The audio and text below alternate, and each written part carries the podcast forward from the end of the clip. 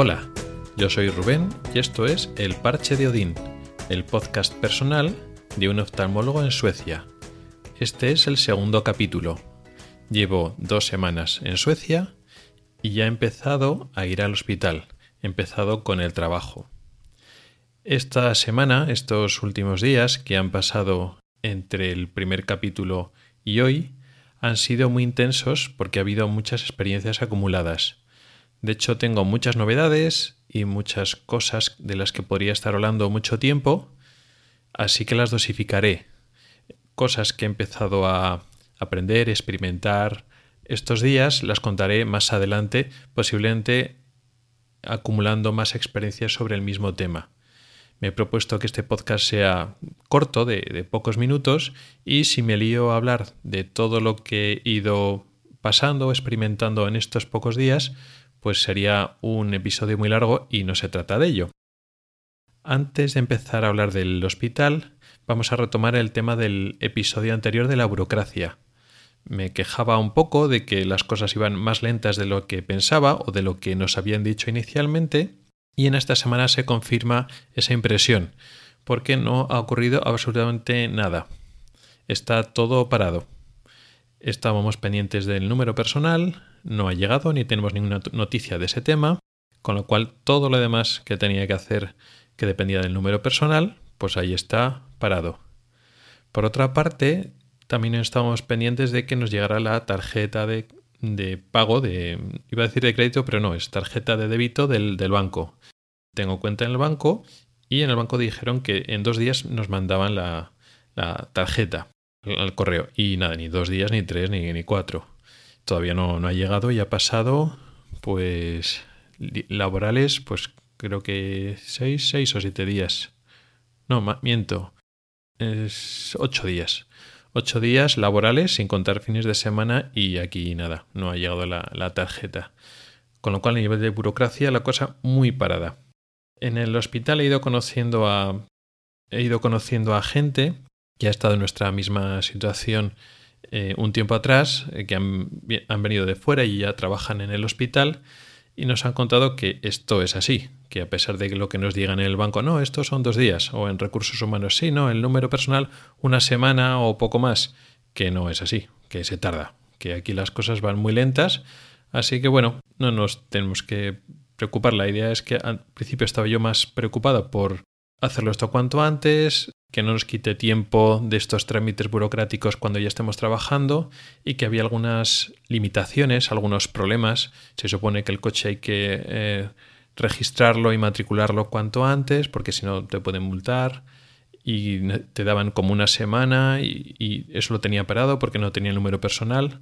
Estaba un poco preocupado con ese tema al principio, pero yo luego después me he enterado que hay gente que ha estado meses sin el coche, o sea, con el coche sin matricular y que nada, y que no pasa nada y que es que funciona así. Aunque luego después en la página web o en los sitios te digan, no, no, no, solo una semana, no puedes circular sin matrícula sueca y tal, eh, que no, que no es así. Y pasa lo demás con, con lo, hay gente que estado también tiempo con, sin el número personal y bueno, se pasa mal porque no puedes hacer casi nada, pero bueno, que se sobrevive. Así que en ese sentido, pues todo parado, pero bueno, que tiene que ser así y que no hay que preocuparse mucho. El otro tema, pues que hemos empezado en el hospital y aunque es pronto porque realmente solo hemos estado tres días en el, en el hospital, las primeras sensaciones han sido muy buenas. Dentro de que todo es nuevo, eh, muchas cosas que hacer previamente, eh, no solo pasar consulta y estar con los médicos y empezar a tener contacto con los pacientes, que también lo hemos hecho, sino otras muchas cosas de, trámites y de aprender el sistema informático y de bueno, ver cómo funciona el, el servicio, etcétera. La verdad es que, aunque por supuesto nos queda mucho por, por ver, esas primeras impresiones que quería un poco percibir, ¿no? Al fin y al cabo, pues no deja de ser un cambio importante. Nunca tienes crees que lo estás haciendo bien cuando cambias de trabajo y buscas un sitio mejor, pero no, nunca estás seguro y es diferente la sensación de cuando vinimos de visita al hospital y conocimos a la gente, a los jefes, pero vienes de visita a empezar a trabajar y empezar un poquito a conocer desde dentro el funcionamiento del servicio, del hospital, las rutinas, etc. Y la sensación es muy buena Hay muy buen ambiente de trabajo, que eso lo valoramos muchísimo. Eso es muy importante. Yo por lo menos em, es de las cosas más importantes que busco en el trabajo. Aparte de, bueno, pues que estés a gusto, pues que no te agobien con, con la carga laboral, eh, bueno, que las condiciones del, del, sitio y tal sean las correctas, sí, pero es súper importante el ambiente de trabajo y estoy muy contento. La gente es muy amigable, muy accesible y que te lo ponen muy fácil. Entienden que eh, esto es difícil para ti al principio y como con, muchas ganas de, ayudarte.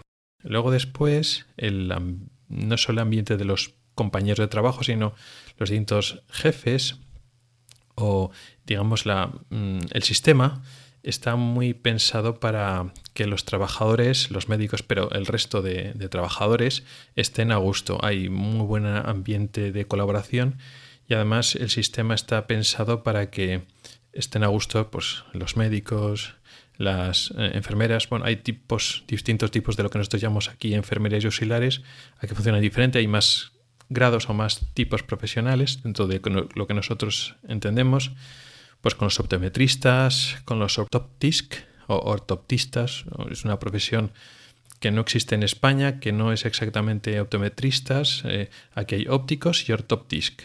Y se podría corresponder más o menos con el concepto o el oficio de optometrista en España, aunque no exactamente.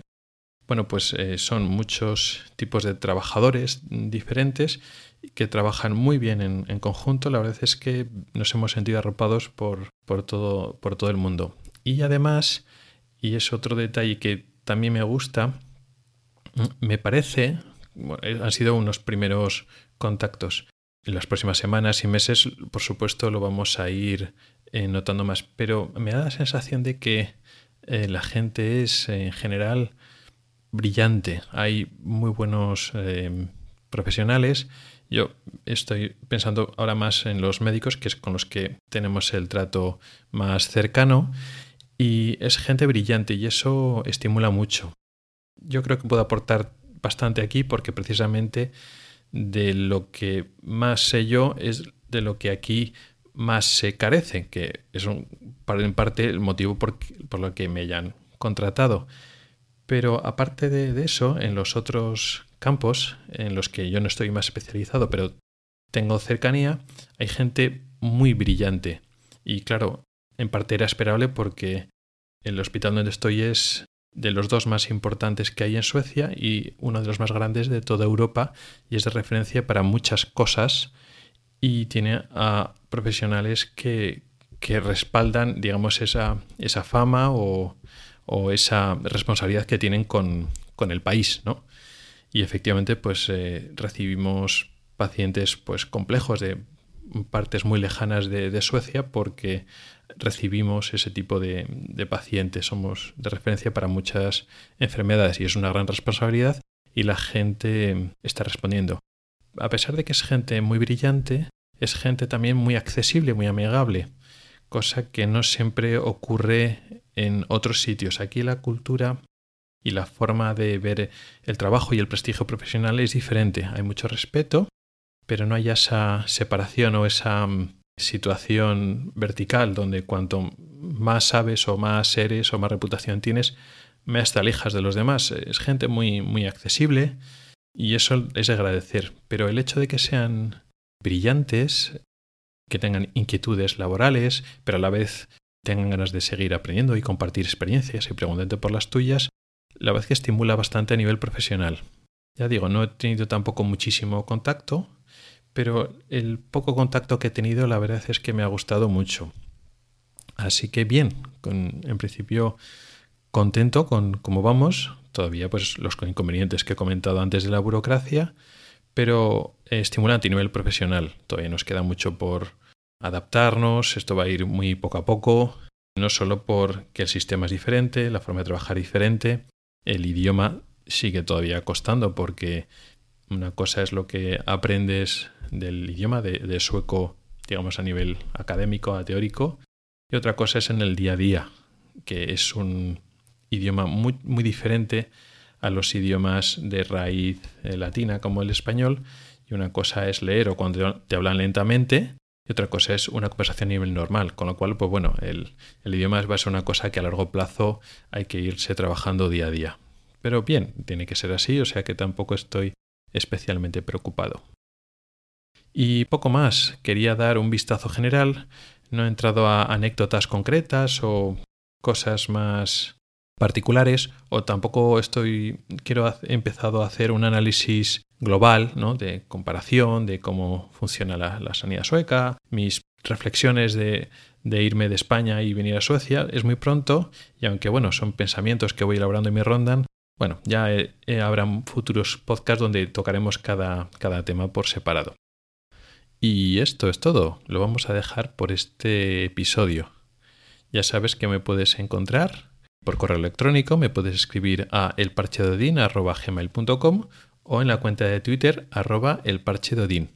Me puedes escribir para preguntarme dudas o proponer temas para hablar en el podcast, para cualquier sugerencia, me puedes escribir por estas vías o, o por Telegram, por donde quieras estoy disponible.